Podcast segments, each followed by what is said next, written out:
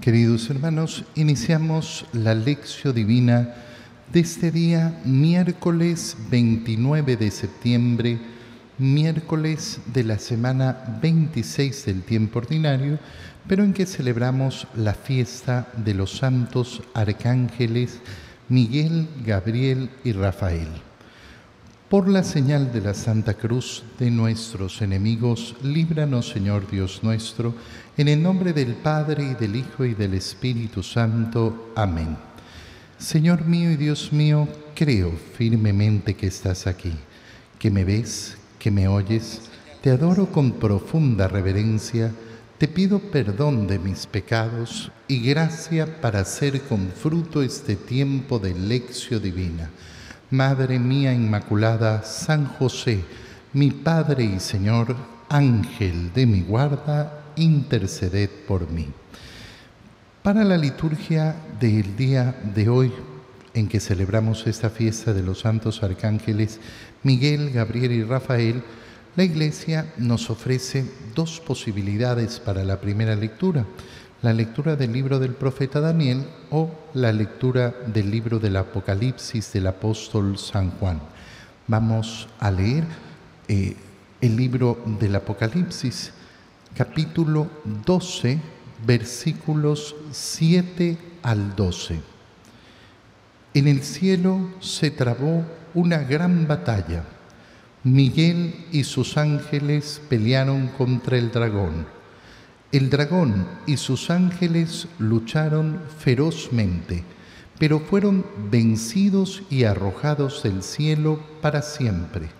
Así, el dragón, que es la antigua serpiente, la que se llama Diablo y Satanás, la que engaña al mundo entero, fue precipitado a la tierra junto con sus ángeles. Entonces yo, Juan, oí en el cielo una voz poderosa que decía, ha sonado la hora de la victoria de nuestro Dios, de su dominio y de su reinado, y del poder de su Mesías, porque ha sido reducido a la impotencia el que de día y de noche acusaba a nuestros hermanos delante de Dios.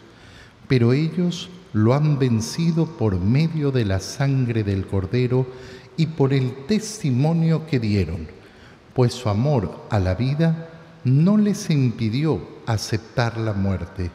Por eso, alégrense los cielos y todos los que en ellos habitan. Palabra de Dios. En esta fiesta de los santos arcángeles Miguel, Gabriel y Rafael, al realizar esta lectura del libro del Apocalipsis, vemos cómo Juan ha contemplado esa lucha que se produjo en el cielo y en la cual fue vencido Satanás y todas sus legiones, todos, eh, todos eh, aquellos ángeles que también estuvieron eh, con Dios. San Juan explica que se trabó en el cielo una gran batalla. ¿Cómo fue esta batalla? No lo sabemos. No lo sabemos, mm, nos podemos imaginar la batalla, pero hay que recordar que si nosotros nos imaginamos una batalla física, estaríamos completamente equivocados, porque los ángeles no son seres físicos, los ángeles son seres espirituales. Por tanto, esa batalla era una batalla espiritual que lógicamente nosotros no nos la podemos imaginar, imaginar del todo. Pero una batalla espiritual, ¿cómo se realiza? Y claro, ahí podemos contemplar efectivamente qué es lo que sucede en nuestra propia batalla espiritual. La batalla espiritual se realiza cuando viene la tentación, y nosotros la combatimos. Y es un combate intelectual, es un combate espiritual.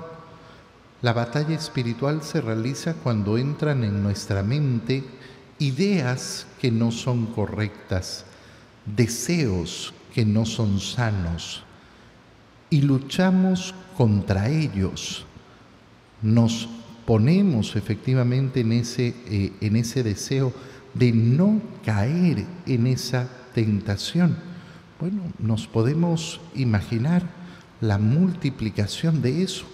Nos podemos imaginar efectivamente cómo, eh, de alguna manera, esa batalla, esa gran batalla en el cielo eh, se ha desarrollado. Se ha desarrollado a través de esa tentación, de esa soberbia. No sabemos tampoco, por el libro del Apocalipsis, el motivo de la batalla en el cielo. Los grandes teólogos, eh, los grandes padres de la iglesia, aquellos que se han puesto a reflexionar sobre este tema, lo único, eh, lo único que pueden ver como una tentación para los ángeles que causa su rebeldía es justamente haber conocido el plan de Dios para la salvación de los hombres. El plan de Dios para la salvación de los hombres consistía justamente en la encarnación del Verbo de Dios. Es decir, que la prueba que han pasado los ángeles, el motivo por el cual ha venido la rebeldía es porque se ha pedido a los ángeles adorar al verbo de Dios hecho carne. Y entonces ha venido la soberbia de Satanás. De Satanás sabemos que no solo era un ángel, sino que era un ángel excelso, a la altura de los que estamos celebrando hoy, de los arcángeles a Miguel, Gabriel y Rafael. Y se llega a pensar incluso que era todavía más, todavía más alto en su intelecto, todavía más alto en su inteligencia, todavía más alto en su grandeza, todavía más alto en su belleza. Y justamente confiando en esa inteligencia que tiene, viendo que esa inteligencia es superior que la de otros muchos ángeles, es que cae en la tentación de la soberbia. ¿Cómo yo voy a adorar a un Dios que se hace carne? que va a tener un cuerpo. Eso no es Dios. Yo no puedo rendir, yo no puedo rendir de ninguna manera eh, mi, eh, mi pleitesía hacia ese Dios. Esto es tan importante porque nos hace reflexionar sobre la humildad, la humildad necesaria para dar gloria a Dios para reconocer siempre a Dios como nuestro Creador. La batalla fue tremenda, lucharon ferozmente. ¿Y por qué lucharon? Porque esa soberbia de Satanás, del dragón, eh, ¿a qué lleva? Lleva a convencer a muchos lleva a convencer a muchos de seguir efectivamente el mismo camino, es decir, de no adorar al verbo de Dios. Bueno, nosotros, eh, nosotros podemos ver inmediatamente ¿no? Cómo esa soberbia ha sido contagiosa. ¿Cuántos ángeles se rebelaron contra Dios? No lo sabemos, no lo sabemos. ¿Y qué es lo que sí sabemos? Que después de esa lucha feroz, fueron vencidos y arrojados del cielo para siempre. Escucha estas palabras porque son importantísimas. Arrojados del cielo para siempre. No, eh, no sucede que los eh, demonios pueden volver al cielo. No hay arrepentimiento para el demonio. Lo que se dice en teología es que en el caso de los ángeles, al no ser criaturas corporales, sino ser criaturas solamente espirituales. Tienen una perfección más alta y eso hace que después de la prueba que pasaron, esta prueba en la cual debían adorar el verbo de Dios hecho carne, su voluntad ha quedado fijada. Nosotros, como somos seres humanos, hoy día podemos tomar una decisión y después darnos cuenta de que no era la decisión correcta. Es decir, que mi no o mi sí son siempre temporales, porque yo vivo una vida temporal. Y entonces hoy le puedo decir no al Señor y mañana le puedo decir que sí. Puedo cambiar. Es la belleza de la vida humana. Lo mismo, una persona que siempre le ha dicho que sí al Señor, se puede levantar un día y decirle que no. Así como nosotros nos tenemos que dar cuenta que tenemos la oportunidad de cambiar, también nos tenemos que dar cuenta de que podemos caer en tentaciones, podemos caer en pecados muy graves, podemos negar a Dios, podemos decirle no al Señor. Eso es tan importante, porque eso nos hace estar en guardia siempre. En cambio, en el caso de los ángeles, su sí es un sí para la eternidad y su no es un no también para la eternidad. Es un no constante, constante. ¿Qué quiere decir esto? Esto quiere decir que no hay salvación ni para Satanás ni para ningún demonio. No existe la conversión no porque Dios sea injusto, no porque Dios no quiera darles una oportunidad, sino porque su voluntad está fijada por decisión de ellos, personal. Y esto es tremendo. El demonio siempre le dice que no a Dios.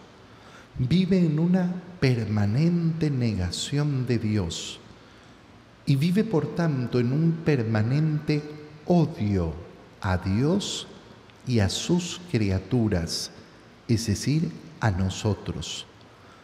¿Qué mueve el corazón del demonio? El corazón del demonio es movido por el odio, por el odio, nada más. Fíjate qué importante es esto, ¿por qué? Porque ha sido arrojado para siempre del cielo con lo cual nunca va a conocer la victoria. No es que el demonio, nos podemos imaginar alguna, alguna fábula, está buscando conquistar el cielo, como si, fuera, eh, como si fuera algún castillo donde están los grandes tesoros, o como si fuera el castillo desde, desde donde está aquella silla, aquel trono, desde donde va a reinar. El demonio no tiene esta esperanza ni tiene este deseo. El demonio sabe que no existe victoria contra Dios. Pero ¿y entonces? ¿Por qué se mueve? ¿Por qué hace lo que hace? ¿Por qué se dedica a tentar a los hombres? Solo por odio.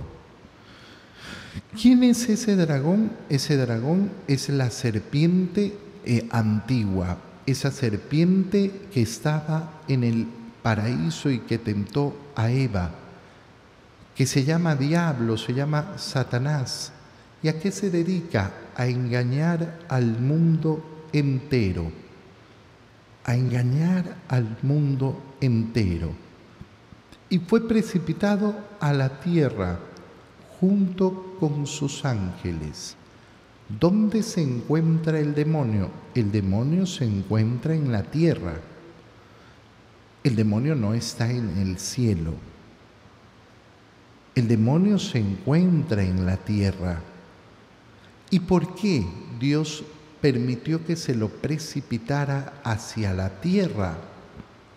¿Por qué no lo mandó al infierno y lo encerró en el infierno? Bueno, esa es una pregunta muy grande y preciosa.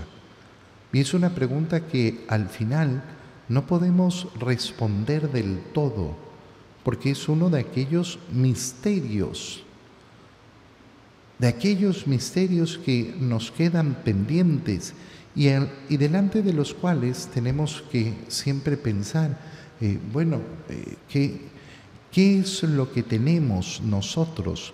Nosotros tenemos la seguridad de que Dios sabe más, de que Dios ha hecho lo que ha hecho porque sabe más. Entonces yo, Juan, oí en el cielo una voz poderosa que decía, ha sonado la hora de la victoria de nuestro Dios, de su dominio y de su reinado, y del poder de su Mesías, porque ha sido reducido a la impotencia el que de día y de noche acusaba a nuestros hermanos. Ha sonado la trompeta de la victoria. Cuando nosotros estamos celebrando hoy día los santos arcángeles, Miguel, Gabriel y Rafael, ¿qué estamos celebrando? la victoria de Dios. Qué importante es darnos cuenta que tenemos todo, absolutamente todo lo que necesitamos para conquistar la victoria, porque el Señor nos ha dado la victoria, porque el Señor es victorioso. Ellos han vencido por medio de la sangre del Cordero y por el testimonio que dieron. ¿Quiénes vencieron? Aquellos que se unen al Cordero, aquellos que no han tenido miedo a la muerte y la han aceptado. Y por eso alégrense cielos y todos los que en ellos habitan. En el Evangelio leemos también al apóstol San Juan, leemos el Evangelio según San Juan, capítulo 1, versículos 47 al 51. En aquel tiempo, cuando Jesús vio que Natanael se acercaba, dijo, Este es un verdadero israelita en el que no hay doblez Natanael le preguntó, ¿de dónde me conoces? Jesús le respondió, antes de que Felipe te llamara, te vi cuando estabas debajo de la higuera. Respondió Natanael, Maestro, tú eres el Hijo de Dios, tú eres el Rey de Israel. Jesús le contestó, ¿tú crees porque te he dicho que te vi debajo de la higuera? mayores cosas has de ver. Después añadió, yo les aseguro que verán el cielo abierto y a los ángeles de Dios subir y bajar sobre el Hijo del Hombre. Palabra del Señor. Estamos en el primer capítulo del Evangelio de San Juan. Estamos en el inicio de la predicación de nuestro Señor después de su bautizo en el Jordán. Qué importante recordar esa seguidilla que nos presenta el capítulo 1, donde dos discípulos de Juan el Bautista escuchan el testimonio de Juan el Bautista y escuchan el testimonio de Juan el Bautista que proclama, este es el Cordero de Dios y al escuchar ese testimonio deciden seguir al Señor.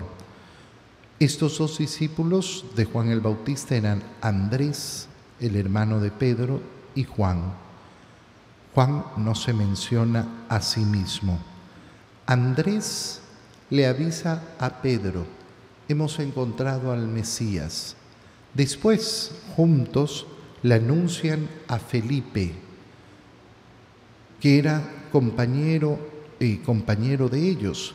Y Felipe llama a Natanael, a Natanael que era también un amigo, eh, un amigo de ciudad, un amigo desde la infancia. Vamos viendo cómo uno a otro se van llamando. Y entonces lo que hemos leído en el Evangelio es el momento en que Felipe lleva a Natanael a ver a Jesús. Y lo lleva porque le ha dicho, bueno, ven, ven y lo verás. Porque Natanael ha dicho como de Nazaret, de Nazaret no puede salir ningún profeta, no puede salir nada bueno. Ven y lo verás. Y entonces Jesús ve a Natanael acercándose junto con Felipe y le dice lo que acabamos de leer. Este es un verdadero israelita en el que no hay doblez. Y Natanael le pregunta, bueno, pero ¿de dónde me conoces tú a mí? Y la respuesta de Jesús es preciosa, porque le responde, antes de que Felipe te llamara, te vi cuando estabas debajo de la higuera. Es una frase misteriosa, es una frase que nosotros no podemos entender del todo. Muchos, muchos teólogos, muchos, perdón, muchos bibilistas a lo largo de los años han realizado conjeturas sobre lo que significa esta frase. Algunos dicen que se trata de una frase eh, prefabricada, es decir, de esas frases que se usan para querer decir algo y que decir que lo vio debajo de la higuera significa que era un hombre que caminaba rectamente.